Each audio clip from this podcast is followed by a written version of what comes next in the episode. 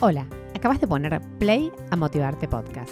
Lo que vas a escuchar ahora es una charla que pretende compartirte valor, contagiarte entusiasmo, dejarte una enseñanza, darte un empujón, despertarte alguna emoción o simplemente que te lleves la satisfacción de haber conocido una historia que puede impulsar la tuya. Soy Flor Palumbo y estoy acá para motivarte.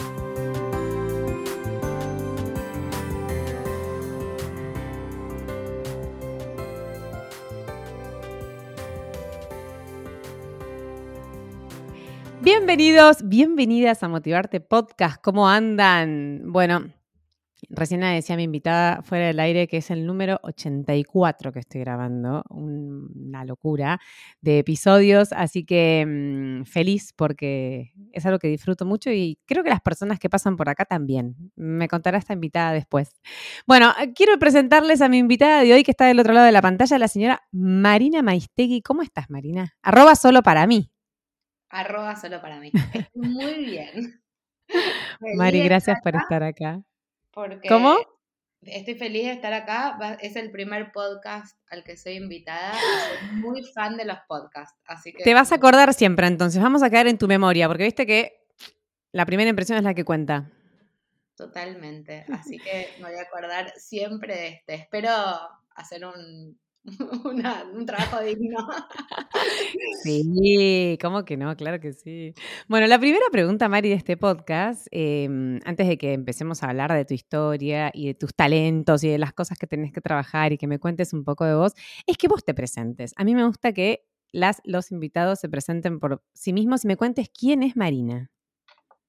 Bueno, mi nombre es Marina Maistegui, eh, soy licenciada en publicidad y diseñadora de interiores. Em, estoy casada, tengo tres hijos, vivo en Buenos Aires em, y trabajo de muchas cosas distintas. Eso está bueno, ¿no? Ahora vamos a explorar un poco qué haces. Sí, me encanta, me gusta porque siempre es diferente y no, nunca me aburro. Sos como los colores, ¿no? Como que tenés muchas marinas. Eh, sí, muchas marinas distintas, por lo menos en el trabajo seguro. Mm. Mari, vos naciste en Buenos Aires. ¿Cómo es un poco un resumen de tu historia? Sé que estudiaste publicidad, que después te fuiste a vivir a México. ¿Me podés contar como en resumidas cuentas un poco de cómo llegamos hasta, hasta el día de hoy? Dale, bueno, nací en Buenos Aires, em, en San Isidro, después mis papás se separaron cuando yo era muy chiquita y me fui a vivir a Belgrano con mi mamá. Em, después empecé la facultad, eh, estudié publicidad, ahí conocí a mi marido, nos casamos. Ah, mira, compañero de facultad. Sí, nos casamos. Yo tenía 20 y él 22 cuando nos casamos. Ah, como siempre me preguntan, ¿seguís con el mismo? ¿Viste? Cuando me cuentas. sí, es el mismo. sí, es el mismo. Em, así que fue muy divertido. Tuve a Sofi cuando estaba en la Facu, em, así que también para esa, esa experiencia fue, fue muy, muy... O sea, ¿la tuviste a qué edad tu primera hija? A Sofi a los 20. Ay, apenas te casaste, mirá, chiquita. Tengo una hija de ahora tiene 27, eh, tengo otro hijo de 21 y otro de 17. Así que tengo hijos grandes. Ya estás, ya, sos una mujer libre. Eh, igual creo que nunca sos libre cuando sos madre, para siempre. ¿Viste? Tengo amigas que tienen hijos muy chiquitos y entonces me dicen, ah, bueno, pero vos ya estás y yo no estás nunca, porque igual no dormís a la noche cuando salen. Eh, claro. Son mucho más grandes cuando tus hijos son grandes que cuando tus hijos son chiquitos, mucho más grandes. Eh, tenés preocupaciones que cuando eran chiquitos y estabas agotada ni te imaginabas que ibas a tener. Son distintas, pero no, no mm. dejan de existir. Yo tengo un amigo cuando quedé embarazada que me miró y me dijo, ahora vas a saber lo que es el miedo. Ay, le digo, ¿Por qué? Pero ¿sabes? después obviamente que lo entendí y dije, es verdad, ¿no? O sea, como que todo lo que te da cargo nuestros hijos es un capítulo aparte. Sí, que yo en general igual no soy miedosa, ¿eh? eh ni por mí ni por ellos, pero creo que como que, viste, el trabajo de ser padre no, no termina nunca más. Así que, aunque sean grandes, eh, sigo en eso. Pero la verdad es que igual me encanta tener hijos grandes, ¿eh? Me divierten, me divierten ellos, me divierten cuando eran adolescentes. Eh, eh, esto lo digo como em, una luz al final del camino. del túnel. Porque la adolescencia es lo peor que te puede pasar en la vida. No, son divinos, son amorosos. No tanto. Sí, sí, sí, te juro que sí. Va, no sé, a mí, a mí me, me gustaron adolescentes y me gustan ahora casi adultos. ¿El más chiquito tiene 17, dijiste? El más chiquito tiene 17 y termina este ah. año el colegio. Está saliendo ahí de, la, de la juventud, de la adolescencia. No puedo creer que este año termine el colegio mi hijo más chico, así que estoy... pasa rápido.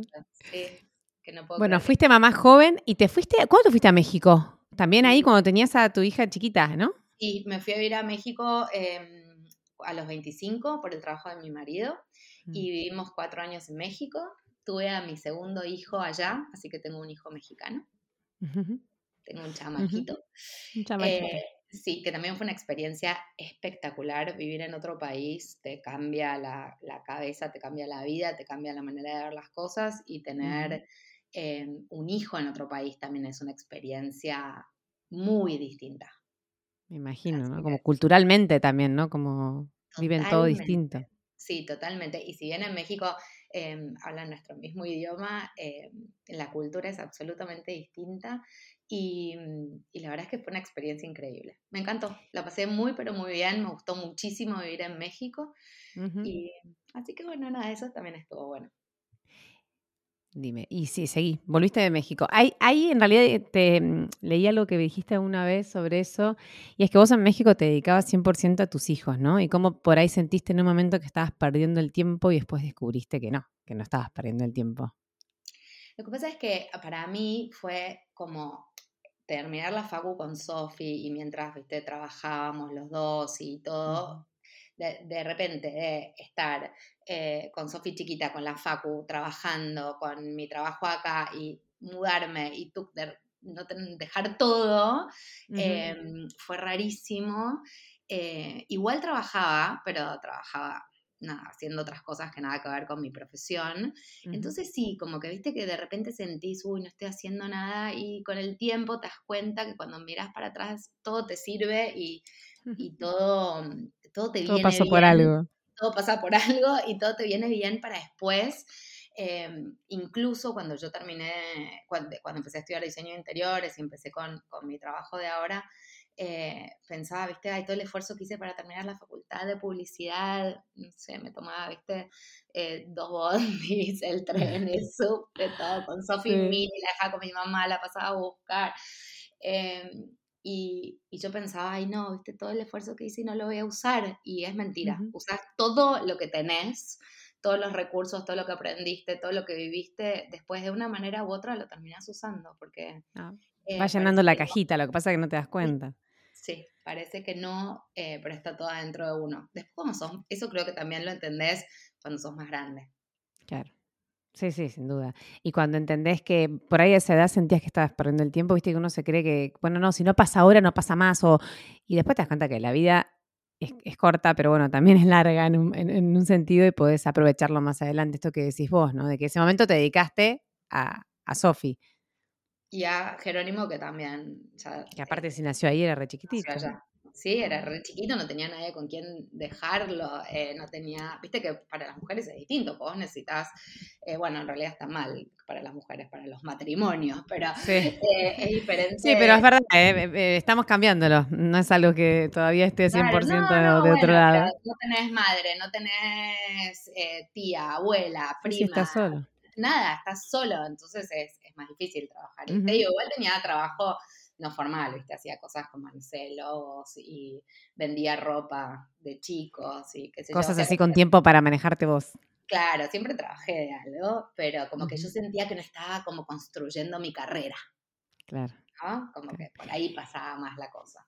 Sí, sí, sí. Es mucho de nuestra generación para mí eso, de como que tenés que estudiar, recibirte, ser tipo esto, eh, sí o sí llegar a una empresa, a tal rol, a tal cargo, eh, o, era, por suerte ya no, pero me parece que era... Igual ponele, yo por suerte nunca quise, nunca quise trabajar en una oficina. Yo lo único que, yo lo único que sabía era, un, no, no quiero trabajar en una oficina.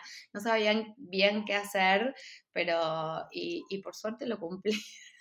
Sí, ¿y cómo? Mirá. Pero, pero sí, como que sentía que no estaba, viste, no sé, sí, teníamos tal vez más que ahora esa cosa de pensar que, bueno, después de la facultad tenés que hacer esto y hacer esto. Y ahora, por suerte, eh, todo es más libre, todo es más fluido, todo es más móvil. Eh, pero sí, antes terminabas la facultad y sí o sí te tenías que ir a una oficina.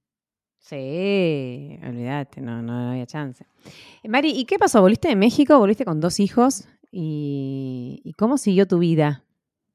Volví de México, volví con dos hijos, empecé a estudiar diseño de interiores, terminé la facultad de diseño de interiores y empecé eh, con mi marca de muebles y objetos de decoración que se llamaba Solo para mí, por eso soy arroba solo para mí en las redes.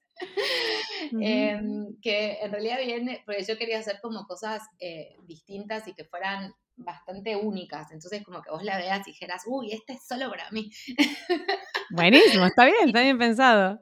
Sí, y quedó, y después me dicen, pero ¿por qué solo para mí ese nombre? Bueno, era el nombre de una marca de, de productos que, que, al final terminó siendo mi nombre en las redes. Y empecé haciendo productos, em, la verdad es que por suerte me, me fue muy bien, vendía vendía mucho y tuve que elegir y en lugar de poner un negocio, elegí venderle a negocios. Entonces vendía mucho a mayoristas de decoración de toda la Argentina. Em, y la verdad es que fue una gran experiencia, me encantó. De hecho, dejé de vender producto así el último ah, el año pasado. Estuve mucho tiempo vendiendo. ¿Y, ¿Y, vos sola te armaste como esta red de, porque a veces uno lo dice así, bueno, le vendía a mayoristas. ¿Cómo hiciste para, para generar todo eso? ¿Sos una persona emprendedora que va, que busca, sos buena para vender? Mira, empecé em, diseñando los productos. Para mí lo que me divierte siempre es diseñar. Entonces, como que la parte que me encantaba era, bueno, voy a diseñar todos los productos, voy a hacer esto. Eh, después, digo, bueno, ahora los tengo que producir. Ahí, en la parte de la producción, eh, fue la parte que más me costó, porque conseguir em, buenos proveedores es, difícil, proveedores también que sean estables en el tiempo, en, la calidad de los productos, en la calidad de las terminaciones, también es difícil. Así que en realidad me conseguí, me, me, fue más difícil conseguir em, proveedores que clientes. Clientes era mucho más fácil, sí. Clientes siempre me fue facilísimo, proveedores no tanto. Em, viste, de repente, no sé, yo hacía muchas cosas de tela, muchos manteles, muchas servilletas individuales, y vas y hay una tela y te dicen, sí, esto va a haber, porque no sé, y después vas, nunca hay lo mismo, nunca puedes reponer. Eh, después hacía unos posatortas que eran un hitazo total y la madera todos los meses era distinta y yo le decía al tornero, pero ¿cómo la madera cambió? Bueno, no, porque este mes no hay esta madera. O sea, como que el tema de producir, em, eh, por lo menos en Argentina, eh, es bastante... Sí, es complicado. Así que para mí fue muy, muy bueno porque me armé una red de, proveedores muy copada, pero eso fue mucho trabajo, es mucho trabajo. Em, así que eso estuvo, estuvo muy bien, pero, pero fue difícil, fue un desafío. Y después eh, conseguir clientes, yo empecé con página web porque no había nada y, vendía a través de la página. Eh, me acuerdo cuando tuve la primera venta que no fue alguien que me conocía o que conocía a alguien que me conocía o que conocía a una amiga que conocía a otra amiga. Fue la primera desconocida y dije, bien, no lo puedo creer. Saltaba en mi casa. Em, después eh, empecé blog, entonces ahí empecé a mostrar mis cosas en, en, mi blog y en el blog además de subir mis productos empecé como a subir contenido que estuviera relacionado de cosas de decoración o de cosas que me gustaran, pero que no fuera solo mi producto porque Ahí, ahí, viene mi alma publicitaria. Dije, si solamente subo mis productos, nadie le va a interesar leer este blog. Entonces empecé a, generar contenido que me parecía que podía ser interesante para el público, que después iba a comprar mis productos, pero que no fuera solo, viste, subir eh, productos. Y, Aparte, bastante, perdón, pero en esa época como que eso era bastante nuevo, ¿no? O sea, el tema de los blogs y había muy poquitos blogs en, Argentina eh, y, fue muy lindo porque fue, fue como que crecimos con, como con un grupo de gente que, de, bloggers y hasta el día de hoy seguimos siendo amigas. Ay, mira. Sí, sí, Bueno, Soy un Mix también empezó así, ¿o no, Mechi? Eh, creo que sí. Sí, eh, y Aus, Aus de Look Connected también. Ah, mira. Sí, puede ser, no sabía, pero porque yo tenía como otra, otro sector más de decoración. claro. bueno, Fox Decoblog también, eh, No, em, ella no, eh, no, ella empezó directamente con Instagram. Sí. Ah, ok. se llamaba Fox Decoblog, pero no era blog. Y me acuerdo cuando ella me escribió por primera vez, pues yo ya tenía Instagram. Eh, y me dijo, soy Fox de Colo, y estoy yo buscaba el blog, buscaba el blog, y digo, ¿cómo puede ser que no conozca este blog de decoración? Y, después me dice, no, no, es que se llama así, pero no es blog, es solo en Instagram. Ah, mira. por eso me acuerdo.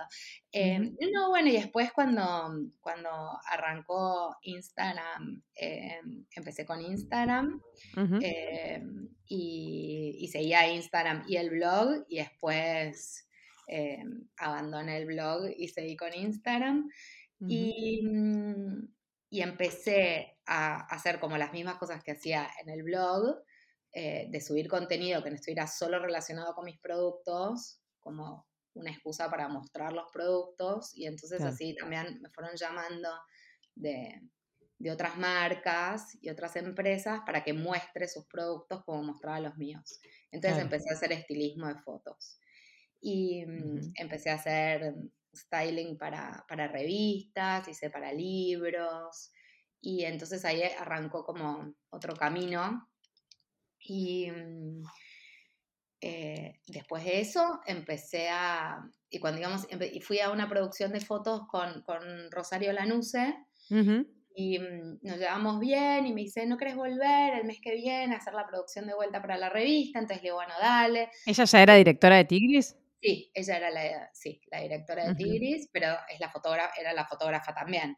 Entonces eh, nos llevamos bien y me dice, bueno, ¿no querés venir el mes que viene? Y, volvemos a hacer la tapa del mes que, porque ella me había llamado para hacer la tapa de, no sé, ponerle en noviembre. Y entonces me dice, vení, dale, hacemos la tapa de diciembre. Bueno, dale. Em, como yo a todos le digo que sí. ¿Te cuesta decir que no? Eh, no, o sea, es que no me cuesta nada decir que no, pero cosas de trabajo eh, me divierte decir que sí. claro. cosas distintas y entonces como que después digo, ¿por qué no dije que no? Eh, no me cuesta decir que no en la vida. Según mis amigas, no es mi palabra preferida. Pero no. te juro. Bueno, pará, quiero decir algo. Creo que yo te había mandado eh, para que hagamos esta entrevista hace un tiempo. ¿Te acordás? Me dijiste que estabas con muchas cosas, pero sabes que yo revaloro eso, como que hay mucha gente que ni te contesta, pero la verdad, che, mira, yo ahora no puedo. Pensémosla para más adelante. Listo. O sea, es, es muy de que, de que valoras tu tiempo, te priorizás. O sea, para mí es muy bueno saber decir que no, pero no es fácil. Y también me parece que, no sé, hay que contestar todos los mensajes por respeto al trabajo y al tiempo de los demás. sí, pero bueno, por ahí a veces te quedan perdidos. Que no, que no decir nada, no sé. Quiero, claro, pero toda la vida, pero por eso digo, me parece, hay veces que por ahí no, no sé, no quieren y en vez de decir que no, es como que, bueno, no contesto. Pero me parece mucho más noble decir, che, mira, yo ahora no puedo, que es válido, eh, y que, ni contestar, pero cuesta, viste que en general no, no, no, es fácil, no todo el mundo sabe decir que no. Bueno, no sé, a mí me, según te digo, según mis amigas, a mí me encanta. palabra preferida. Eh, pero eso en la vida, en la vida real, en el, en el trabajo, er, era más, pero igual no, me, me, divierten como las cosas nuevas, entonces soy muy de decir, sí, sí, dale, dale.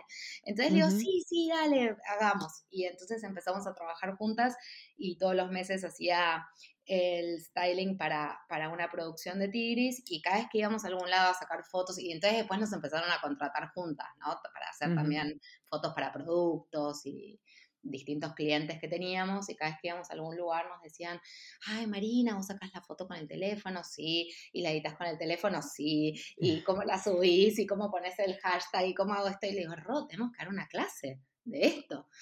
Y mm, porque te juro que era, era bueno, rock. aparte tenés las dos tienen una estética increíble. O sea, bastaba con mirar el Instagram de las dos como para decir, algo tienen que saber, no puede ser, porque la verdad que es divino. Gracias. Y, mm, y entonces nada, dijimos, bueno, probemos. Yo justo en ese momento había abierto eh, mi, mi, local en Boulevard Sáenz Peña, en Tigre. Y entonces le digo, Ro, tenemos el lugar. O sea, fue como que justo se dio todo al mismo tiempo. Entonces le digo, Ro, tenemos el lugar. O sea, probemos. Y me dice, bueno, probemos una vez y vemos qué onda. Y la verdad es que fue increíble, porque fue en un momento en donde casi nadie o muy poca gente hacía eso, daba estas clases, y, pero todo el mundo las estaba necesitando. Entonces, eh, tuvimos, no sé, ya vamos como más de 4.500 alumnos, seguimos clases en todos lados. Y viajan también por el país, ¿no? Bueno, de hecho, ustedes vinieron acá a Ushuaia hace poquito. Sí, fuimos a Ushuaia, fuimos a Córdoba, fuimos a Salta, eh, no, fuimos a, fuimos a Tandil, bueno, fuimos a Miami, dimos clases en Miami también, porque... ¡Qué genias! Sí, nos contrató una alumna nuestra, em, nos contrató eh, para dar una clase para los editores de habla hispana de, Yahoo, están en Miami, eh, que Ro casi me mata, porque yo dije que sí, porque teníamos una, teníamos una entrevista por Zoom, ¿no?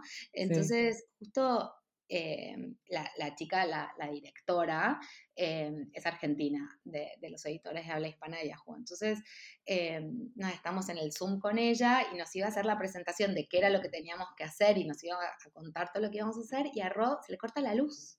Entonces Ro desaparece del Zoom y me quedo yo y entonces le dije sí. no te digo que tengo el sí fácil. sí, claro. Entonces le dije, sí, sí, buenísimo, lo hacemos. Bueno, entonces, claro, cuando Ro se vuelve a conectar, dice, ay, perdón, se cortó la luz, viste, típico, verano en Argentina, y qué sé yo, ay, perdón, se cortó la luz, no sé qué. Entonces me dice, ah, no importa, ya arreglamos todo con Marina. A Ro casi le da un ataque, porque nada, la chica cortó y me dice, ¿vos a qué le dijiste que sí? Y bueno, no sé, pero nos vamos a Miami. Bueno, para eh, cerraste bien igual, ¿eh? Está, está bastante buena la propuesta. No, es que todo buenísimo. Lo que pasa es que me decíamos tan loca que le vamos a dar a los editores de Yahoo, que son Yahoo, no sé qué, El síndrome del impostor, mira, que aparecía ahí. Sí, no, no sé, de hecho Chocha le dije que sí, me parecía un planazo, me parecía buenísimo, de hecho fuimos, nos fue bárbaro, eh, fue una experiencia increíble, tenemos fotos abrazadas con el mono de Yahoo, no, fue espectacular, y ya que estábamos allá, dimos una clase abierta, y, también fue espectacular, vinieron como 60 personas, no, entrábamos en el lugar que teníamos, em, estuvo realmente bárbaro y después también fuimos a Atlanta, dimos una clase en Atlanta, eh, sí, no. ¿Te imaginaste alguna vez todo eso o no? No, no, yo igual nunca me imagino nada, nunca, nunca, no, no. ¿No planificás? ¿No, no, no, miras a futuro? ¿Vivís mucho ahora? Sí, sí, no me... Sí. qué bueno. Qué, qué, talento, ¿no? Como esto de poder este, no volverse loco con la ansiedad y, mirar mucho para adelante. Sí, no sé, como que hago lo que me divierte ahora y vamos viendo. Ah, por eso te digo que la convencí a Ro para hacer la clase, la primera clase que no quería saber nada, pues le digo, bueno, Ro, no sé, hacemos una y después vemos. Y después vemos, dimos durante, no sé, cinco años, dos clases por mes, todos los meses.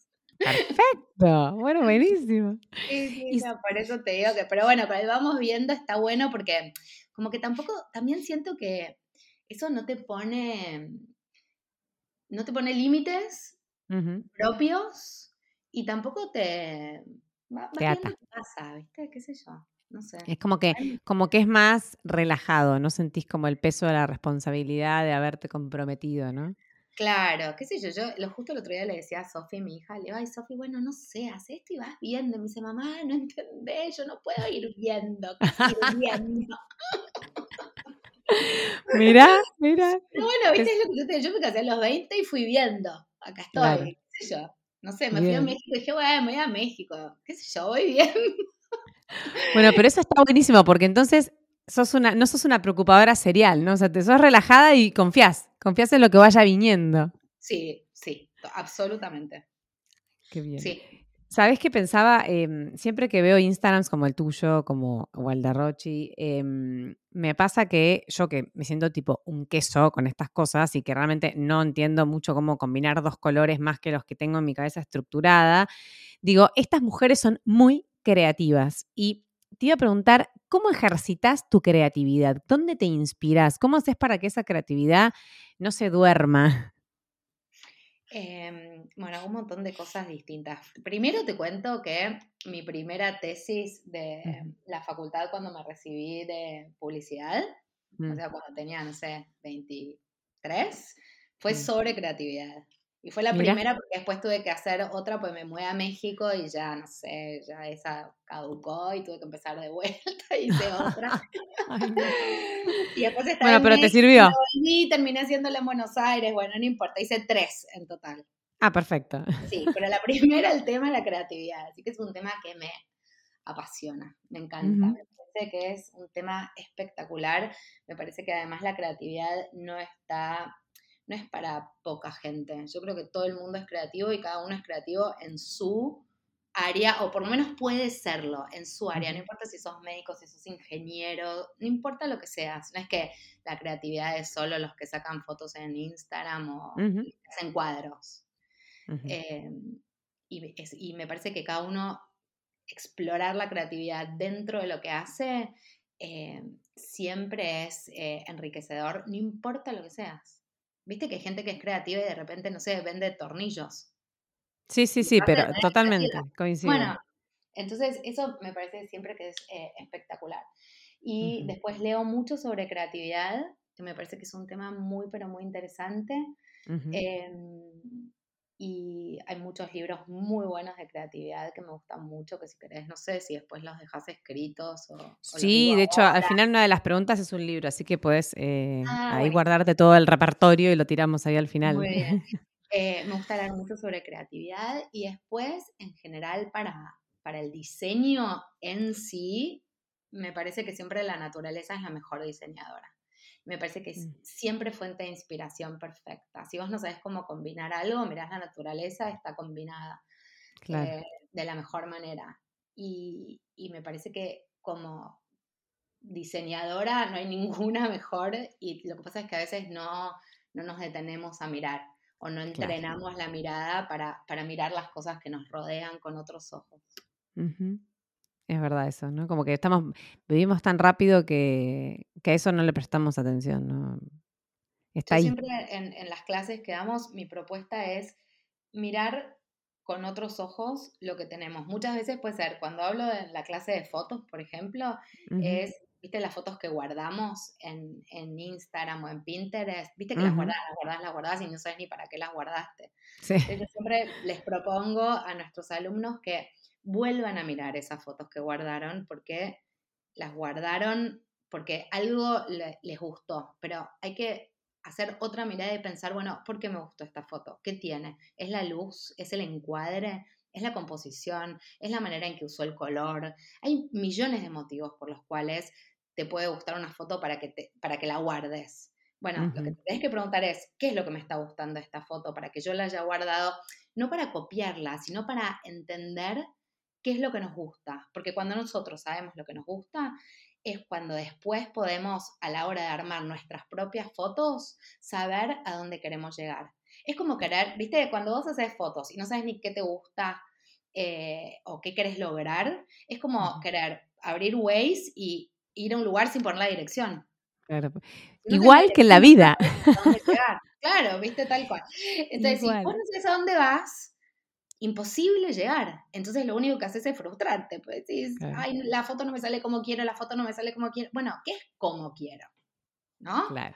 ¿A dónde ¿Cuál es mi estilo? Exactamente. Y entonces ese ejercicio me parece espectacular y es un ejercicio que uno puede hacer no solo con las fotos que guardamos. Cuando ves una película que te encanta, eh, está buenísimo pensar que ese director pensó ese encuadre, por qué lo pensó, el director de arte pensó los colores, la escenografía, el vestuarista, em, por qué pensó en esa ropa para cada personaje, qué quiso decir, por qué el color, porque absolutamente todo em, está pensado. Está pensado. Yo vestuarista de comerciales de televisión que duran 15 segundos y la ropa de todos los que integran ese comercial está pensada, los colores están pensados, la ropa que tiene está pensada, porque absolutamente todo comunica. Eso es lo que aprendes en la facultad, ¿viste? De publicidad, publicidad 101.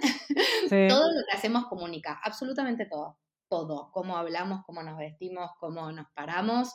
Em, absolutamente todo lo que hacemos comunica. Entonces, cuando trabajas en, un, eh, en las redes, eh, a través de, de, todo lo que es visual, tenemos que saber que todo lo que ponemos tiene que ayudarnos a comunicar lo que nosotros queremos contar y que también todo lo que nosotros elegimos dejar afuera eh, está hablando de nosotros o de nuestro producto o de nuestro servicio. Entonces está bueno que, que, no sea al azar, que esté pensado y, y cada vez que nosotros tenemos más entrenada la mirada, es más fácil lograr lo que nosotros queremos lograr. Es como decirte, no sé, ay, yo quiero correr una maratón. Ah, bueno, entrenás, no. no, nada. Quiero correr acá sentada en el sillón mirando Netflix. Claro. Claro. es lo mismo. El día que vas a correr no llegas ni a dos cuadras. Claro, entonces cuanto más entrenada tenés la mirada, cuanto más te tomaste el tiempo de eh, mirar con otros ojos todas las cosas estas que, consumimos todo el día, que son fotos, que son imágenes, eh, una serie, una película, no sé, si te gusta ir al museo, una obra de arte, o la ropa, viste que también pasa con la ropa eso. Por supuesto, con la ropa pasa un montón. La gente que piensa que, ah, no, yo me pongo cualquier cosa, total es lo mismo, tapo mi cuerpo, no es lo mismo. Eh, la ropa eh, comunica. Entonces, me parece que em, poder, eh, si estamos interesados, ¿no? Pues hay gente que está en otra y no le interesa, pero si estamos interesados en comunicar a través de medios visuales, todas estas herramientas nos ayudan y para eso tenemos que tener la mirada entrenada. Claro, y, pero aparte pensaba otra cosa mientras hablabas, más allá de que hago un paralelismo directo con la vida, ¿no? O sea, si nosotros no nos conocemos, no podemos saber qué necesitamos para estar bien. Em, también, teniendo en cuenta que este es un podcast de, podcast de motivación, cuando vos encontrás tus colores, generás un ambiente eh, que te gusta, que te representa, que es vos, cuando vos te vestís como vos te guste, estás cómoda, te sentís mucho mejor. O sea, eh, hay algo ahí, yo me pasa, no sé, a mí en mi, oficina, en mi santuario, digo yo, como que, bueno, este, esto es tan yo que yo siento que es mi molde. Lo pensé, lo busqué, pero digo, pasa también para, para ese vínculo con la emoción, de, bueno, me siento, hoy me puse algo que me gusta y me siento bien, y, no está mal tampoco. No, pero absolutamente, además, eh, muchas veces, ¿no? Se toma como algo frívolo la decoración y y en realidad vos estás armando el universo que vos habitás.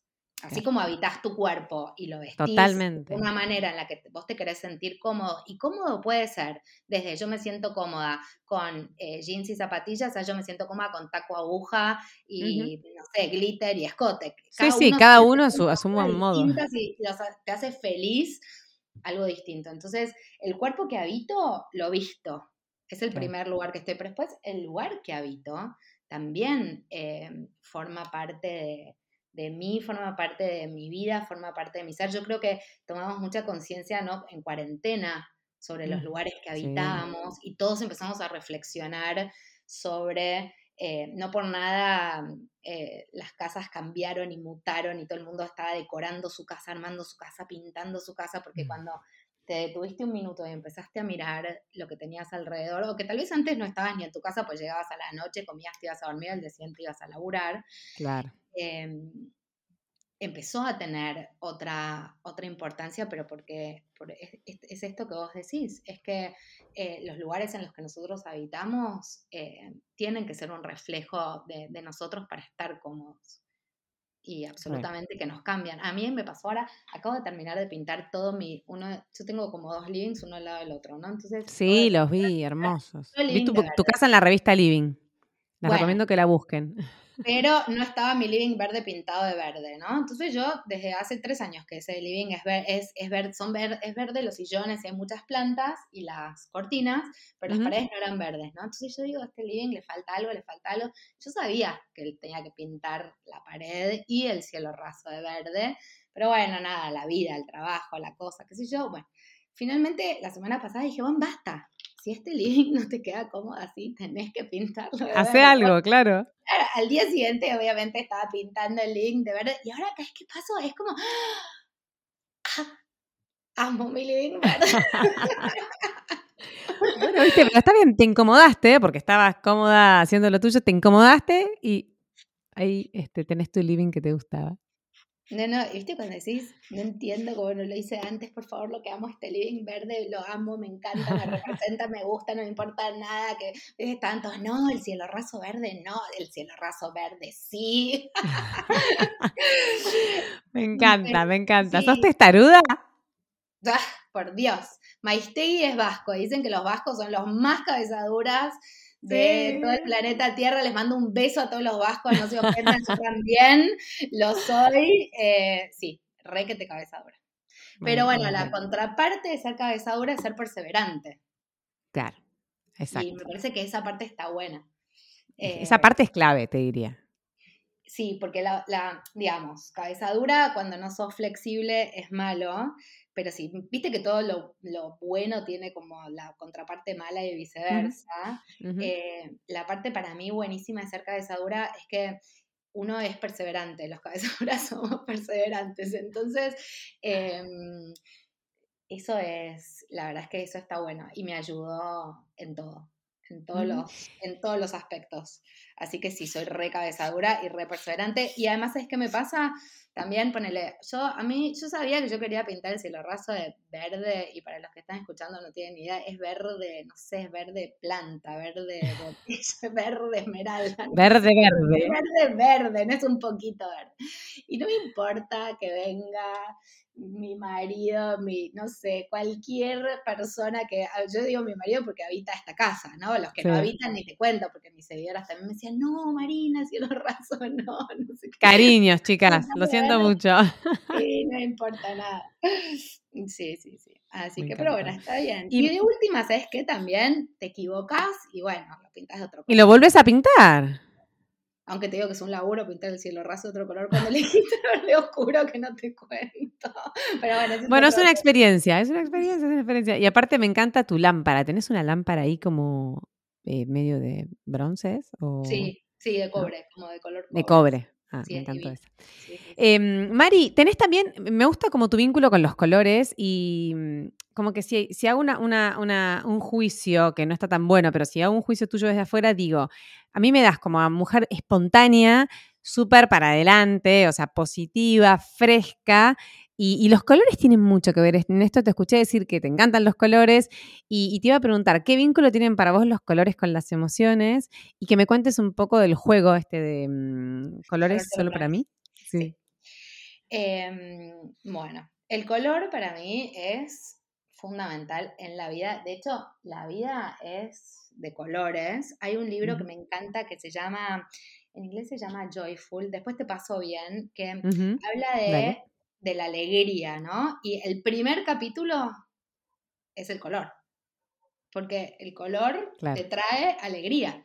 Y en este libro cuenta como muchos ejemplos eh, como científicos, ¿no? De, cosas que, probaron la diferencia entre lugares pintados con colores y lugares pintados de blanco y cómo afectaba. De hecho, hay eh, hay una historia que me parece que está muy, bueno, muy buena em, de una ciudad que se llama Tirana, que era todo gris y, había, eh, no sé, estaban como mal deprimidos, había mucha violencia, como crisis, despelote, y la ciudad era toda gris. Entonces el, no sé, gobernador, no sé qué será, dijo, bueno, vamos a empezar a probar y vamos a pintar sectores de colores. Y cambió la Radicalmente. de la gente, de la ciudad, de absolutamente todo. Hay miles de estudios con respecto a cómo el color afecta las sensaciones. De hecho, en publicidad, que fue eh, mi, base, mi primera base de, formación, eh, los colores están súper estudiados. No por nada los productos son de, de distintos colores sus envases. Eh, no por nada están separados en las góndolas. Cuando vos vayas al supermercado la próxima vez, fíjate, hay códigos de color para fideos, hay código de color para productos de limpieza, hay código de color para productos light. De hecho, viste que a veces en, países son distintos los códigos de color, entonces decís, bueno, yo siempre me compro, no sé, el yogur verde y vas a otro país, te agarras el yogur verde y como ya decías, ah, pero este no es. de limón. porque uno está tan acostumbrado, claro. Asociar. tal cual, el color tiene, transmite sensaciones y eso está absolutamente comprobado. Y hay un montón de libros súper interesantes sobre color. Eh, de hecho, cuando pintas tu casa eh, es eh, totalmente distinto si estás en un ambiente rojo que si estás en un ambiente azul, que si estás en un ambiente verde. En la naturaleza pasa un montón. El verde, el azul, el celeste, son todos colores que transmiten calma, pero ¿por qué? Porque están asociados a la, a la naturaleza, son los colores del cielo, del mar, del verde. Entonces, como que absolutamente todo tiene una explicación. Las cosas comestibles tienen color, porque en la naturaleza las cosas comestibles tienen ciertos colores. Y las cosas que, por ejemplo, son azules, no, no, en general no hay comida de color azul, porque lo azul es lo que está podrido y es lo que no tenés que comer. Claro, claro. Entonces, como que hay cosas que uno ni se da cuenta, porque las tenés ya tan incorporadas que no lo pensás, pero el color está en toda nuestra vida y nos atraviesa todo el día, todos los días, sin darnos ¿Sabes qué? A mí me encanta decir, las, que me escuchan ya van a estar aburridas de escuchar, pero yo digo que eh, yo vivía antes en blanco y negro y ahora vivo en color. Y te voy a preguntar a vos, ¿cómo vivís vos el color? ¿Cómo vivís vos tu día en colores? Ah, no, yo vivo multicolor. Ah, cuando dicen elegí tu color preferido, digo, no, es como decir cuál es tu hijo preferido. O sea, claro. no, no puedo. No, no, no, no, no, no puedo. No, me copa el color, me gusta el color en los ambientes, me gusta el color en la vida, me gusta el color en la, en la ropa. No sé, me parece que, el color transmite, comunica, em, es expansivo. Eh, no sé, te digo que me parece que el color, em, necesitamos color. Es más, eh, viste que ahora está como toda esta moda que es muy monocroma, blanca, beige. Sí. Y, sí, me parece que, refleja un poco que estamos viviendo una época así como dura en general para la humanidad y creo que tiene que ver con eso. Sí, puede ser. No, y también a mí me pasa que yo me gustan esos colores, pero porque no sé usar los otros. O sea, como que yo veo lo que te pones vos y digo, ay, me copa. Pero nunca se me hubiera ocurrido combinar eso. O no sé, o cómo armas una mesa y de golpe tenés tipo un mantel con flores celestes con un plato con flores naranjas. Qué bárbaro, pero yo no me doy cuenta de eso, como que me falta esa parte, ¿entendés? De, por eso te decía lo, del ejercicio del ojo o de la creatividad, porque es verdad, que, es verdad que muchas veces elegimos eh, blanco, beige, gris, pues decís, bueno, así no me equivoco, ¿no? Como que, sí, bueno, voy a hacer, entonces así no me equivoco. Y no me equivoco para quién, porque si a vos te gusta combinar el mantel celeste con el plato verde y para nadie combina, pero a vos te encanta, bueno. Sí, ya está, obvio. No, pero a mí me pasa que no me gusta. O sea, eso me pasa. Como cuando yo lo armo, si venís vos y me lo armás en mi casa, digo, qué espectacular. Lo armo yo y digo, no, no, Florencia, esto es cualquier cosa. O sea, no, no. Pero, bueno, por ahí es confianza y entrenamiento de ojo. Pero ¿sabes qué? Más también, más que entrenamiento de ojo en ese sentido, yo creo que también es un poco empezar a animarnos a salir de la norma. Total. A salir de, ah, no, bueno, porque si yo pongo todo beige, va a estar todo bien. ¿Van para quién? Si tu casa es tuya. Claro. Y así para todo, con la ropa, con lo que elijas de tu vida. Absolutamente. Y me parece que, perdón, me sonó el teléfono porque... no pasa nada, esto es un podcast así espontáneo. Si ladra el perro, si suena el timbre, no pasa nada. Eh, no, el tema es el siguiente. El, Viste que a veces vos decís, bueno, porque esta casa, y bueno, ¿dónde, ¿dónde la vas a, a, tener? ¿Dónde la vas a mostrar? Si vos pones la mesa, ponele. Que además la mesa es algo muy divertido. Yo durante mucho tiempo puse la mesa porque por un lado eh, vendía muchos productos de mesa, pero por otro lado siempre es algo que me pareció muy lindo, muy interesante, porque todos, viste, nos convocamos en la mesa, nos juntamos, te juntas con tu familia, con tus amigos, eh, cocinar eh, algo, servir la mesa, es un acto de amor. Entonces siempre me pareció que es muy lindo. Di, un tiempo clases de, poner la mesa y, todo ah. esto. Sí, y entonces, em, por ejemplo, poner la mesa puede ser como una especie como de obra de arte efímera. Entonces vos puedes probar y puedes poner como vos dijiste, bueno, pongo el mantel celeste con el plato verde y no te gustó, chao, se desarmó esa mesa. No es un Sacarle presión. Claro, entonces ponele, te vestís mañana con algo que decís, mm, esto lo vi, se lo vi a alguien, pero no sé si lo combinaría yo, y probás. Y después te cambiás. Claro. Bueno, es parte de conocerse, ¿no? Lo que decíamos antes. Claro, pero a lo que voy es a que me parece que está bueno como experimentar con, el color, con, diseños distintos, con cosas que, si, si tenemos ganas como de expandir nuestro universo por ese lado, ¿no? Si tal vez ganas, no, pero si tenés ganas de expandir por ahí, decís, bueno, siempre estoy con el jean y la remerita blanca, ponele. Y estoy súper bien, correcta, tranquila, cómoda, pero si querés explorar por otro lado, eh, la ropa o cosas de la casa que son eh, de, corta duración, puedes experimentar y es buenísimo. Entonces, me encanta. un accesorio, una cartera de un color, un zapato, un arito, no sé, como cada uno sabrá hasta dónde tiene ganas. Sí, pero es, es re, re parte eso de empezar a romper las estructuras y el mandato y todo lo que no te animaste antes. Y bueno, ¿por qué no? Tampoco es tan grave, ¿no? Y empezar a ver qué, qué sentís con eso. Bueno, me, me encanta cómo me queda esto. Sí, y tal vez hiciste una combinación que no le gusta a nadie y qué. Primero que uno, además, piensa que todo el mundo, no sé, te está mirando, ¿no? cada uno está en lo suyo, hace sus cosas. a nadie le importa tanto tu vida, tal cual. Yo Somos re egocéntricos, ¿viste? ¿A quién corno le va a importar si vos te pusiste? No sé. Ay, me compré un tapadito peludo verde del oro. Yo lo amo. Cuando me lo pongo, siento que mi marido quiere, no sé, salir a comer con alguien más que no sea yo. y yo, y chocha. Te dice cambiarte. Vos no lo tenés puesto, así que no te preocupes. Em, pero me parece que, no sé, nadie te está mirando, todo está en la suya, todo tiene problemas, vida, trabajo, conflictos, eh, pagar cuentas. ¿Quién te va a mirar si te pusiste el zapato o la cartera? Ponete el zapato, la cartera, salí, sé feliz. O probá poner la libre, ya está. De, colores que nada que ver y que nada combine con nada. ¿Quién dice que algo combina? Aparte, muchas cosas son como normas de la época. Cuando empezás a estudiar, no sé, historias de los estilos decorativos, suponete. Cosas que antes eran una ley y ahora decís, era un divague. Pero en ese momento eran, claro, esto se hace así y no hay... Modas. Claro, y bueno, tal vez estás eh, creando algo nuevo para... También vos que me preguntás la creatividad, para crear algo nuevo, hay que romper el molde de lo que venís haciendo. Algo tiene que morir. Claro, entonces pues, te digo, hay cosas que eran reglas escritas en piedra, en diseño de interiores o en arquitectura, que después vino el movimiento siguiente y las tiró abajo y las liquidó, pero por completo. Y escribieron unas nuevas. Y así es como va a cambiar. Sí, en ese momento era impensado. Pero porque todo va mutando y está buenísimo. Claro, entonces imagínate si para siempre me voy a quedar vestida de beige para estar tranquila. Bueno, no. No, chao, me quería comprar algo, me voy a comprar un mono como el tuyo rosa que me gustó.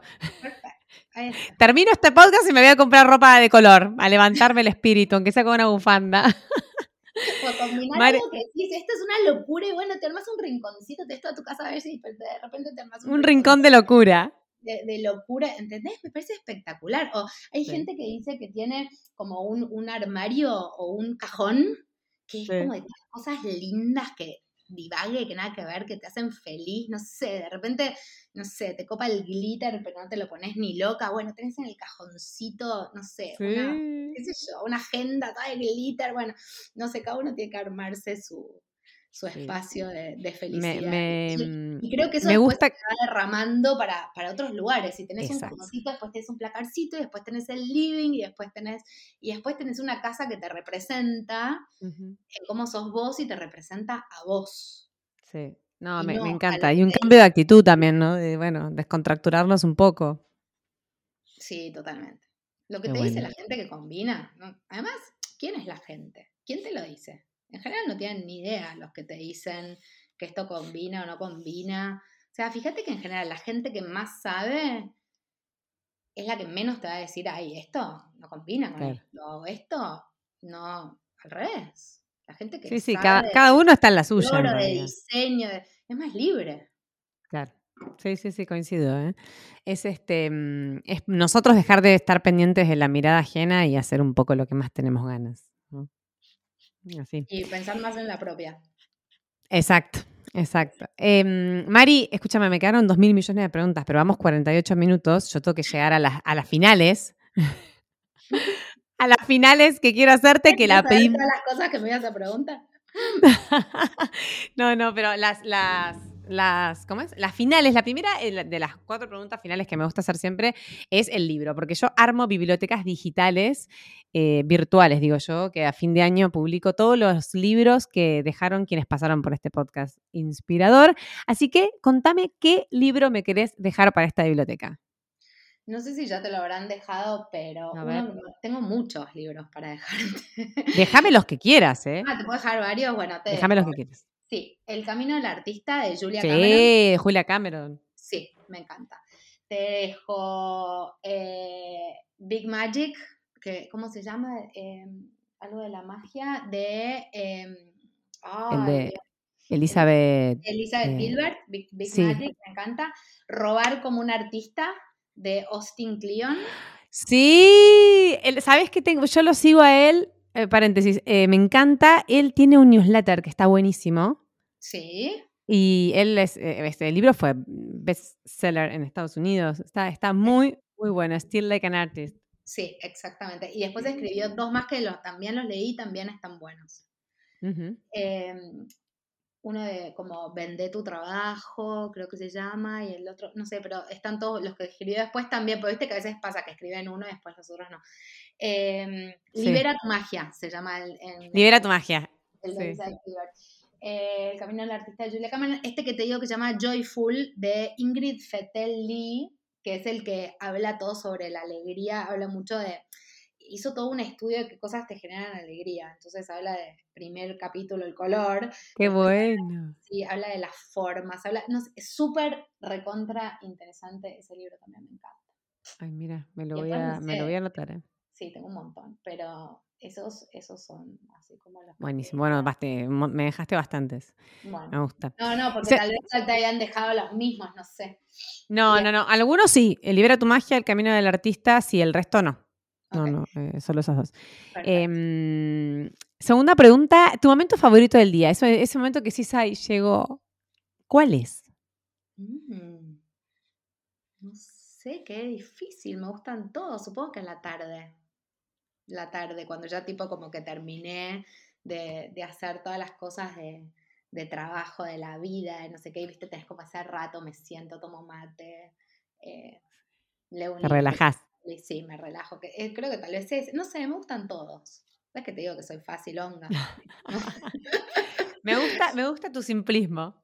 Tu simplicidad. Sí, soy Porque también, no sé, me decís y me re divierte trabajar, me encanta laburar, me parece divertido, qué sé yo, no sé, me divierte a la mañana cuando me despierto y me arrastro hasta ir al gimnasio. Arrastrada, pero voy. Muy bien. Bueno, tú, la tercera pregunta, una persona que, una persona que te inspire. ¿Quién te inspira? Hablamos mucho de inspiración hoy. ¿Quién me inspira? Em, en el rubro de diseño. Ahí siento que no, puede ser, puede ser. Eh, vine mal preparada para el examen.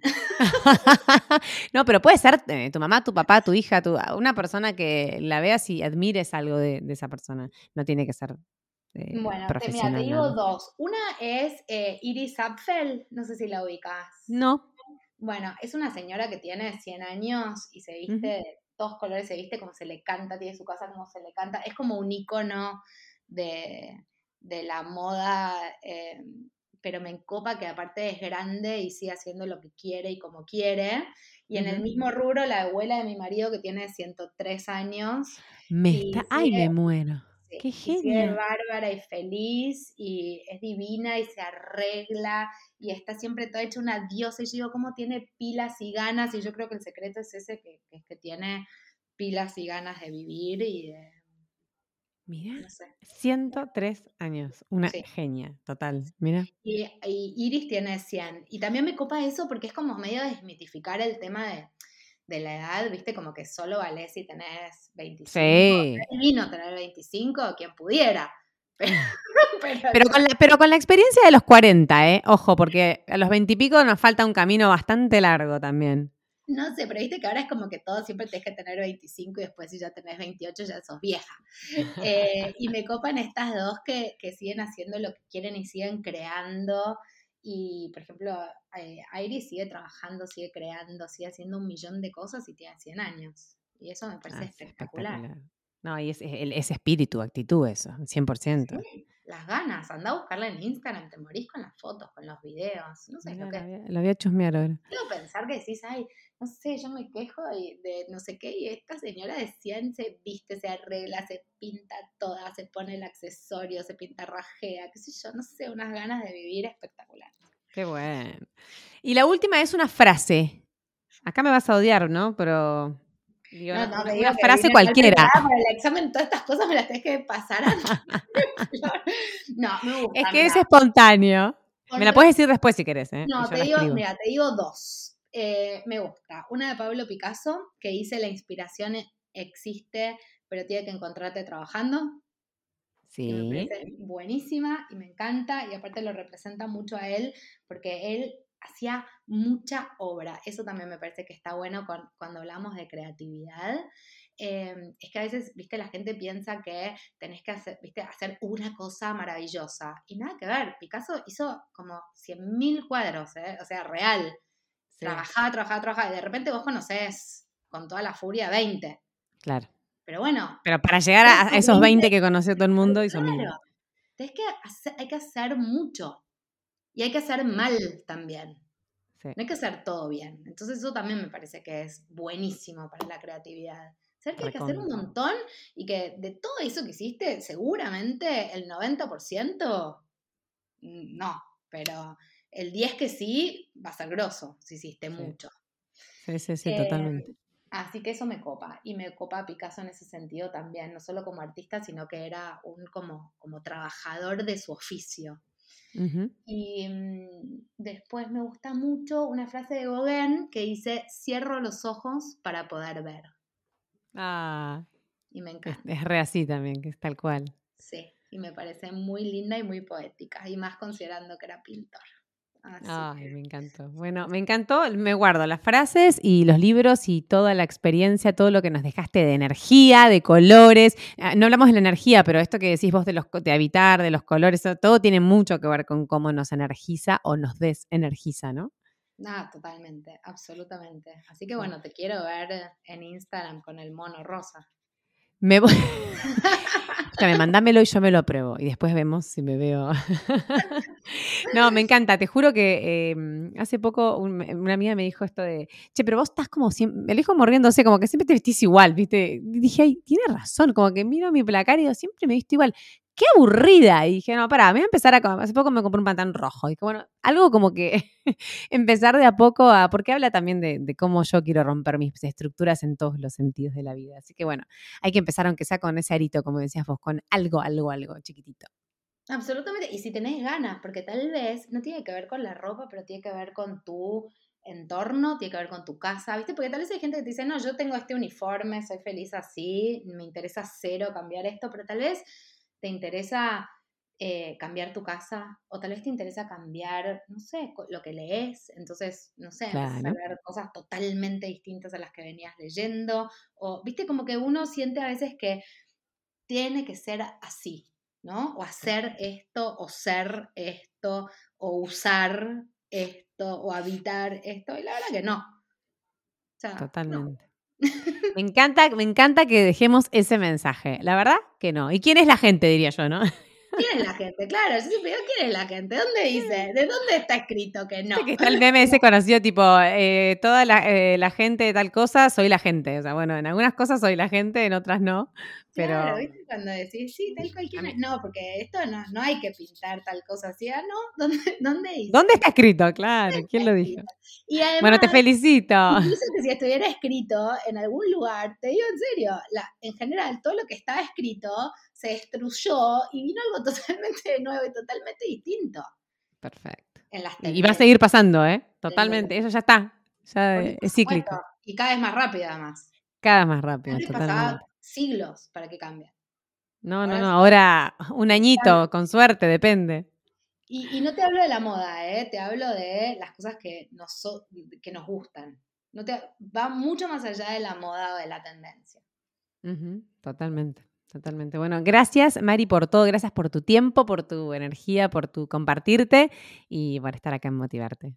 Bueno, muchísimas gracias, Flor. Nunca me voy a olvidar que este fue mi primer podcast. me encanta hacer tu primer podcast. Arroba solo para mí y en algún lugar, un lugar más que te podamos encontrar. Eh, no, arroba solo para mí. Arroba solo para mí. Sí, estoy, estoy ahí. Bueno, ojalá te tengamos pronto de vuelta por Ushuaia también. Me parece que sí, ¿sabes? ¡Ay, qué bueno! Nos tomamos sí o sí el café pendiente. Soy la primicia. Dale. Me encantó, me encantó. Bueno, gracias. Un beso gigante y todo lo bueno para vos. Muchísimas gracias, Flor. Chao, chao. Bueno, ustedes las leo, las escucho en el próximo episodio de Motivarte Podcast. Chao, chao, chao. Si te gustó el episodio, compartilo. Y si quieres ayudarme a que siga generando este tipo de contenidos, puedes invitarme un cafecito en el link que vas a encontrar en arroba heroína mi perfil de Instagram. Gracias y nos vemos en el próximo episodio de Motivarte Podcast.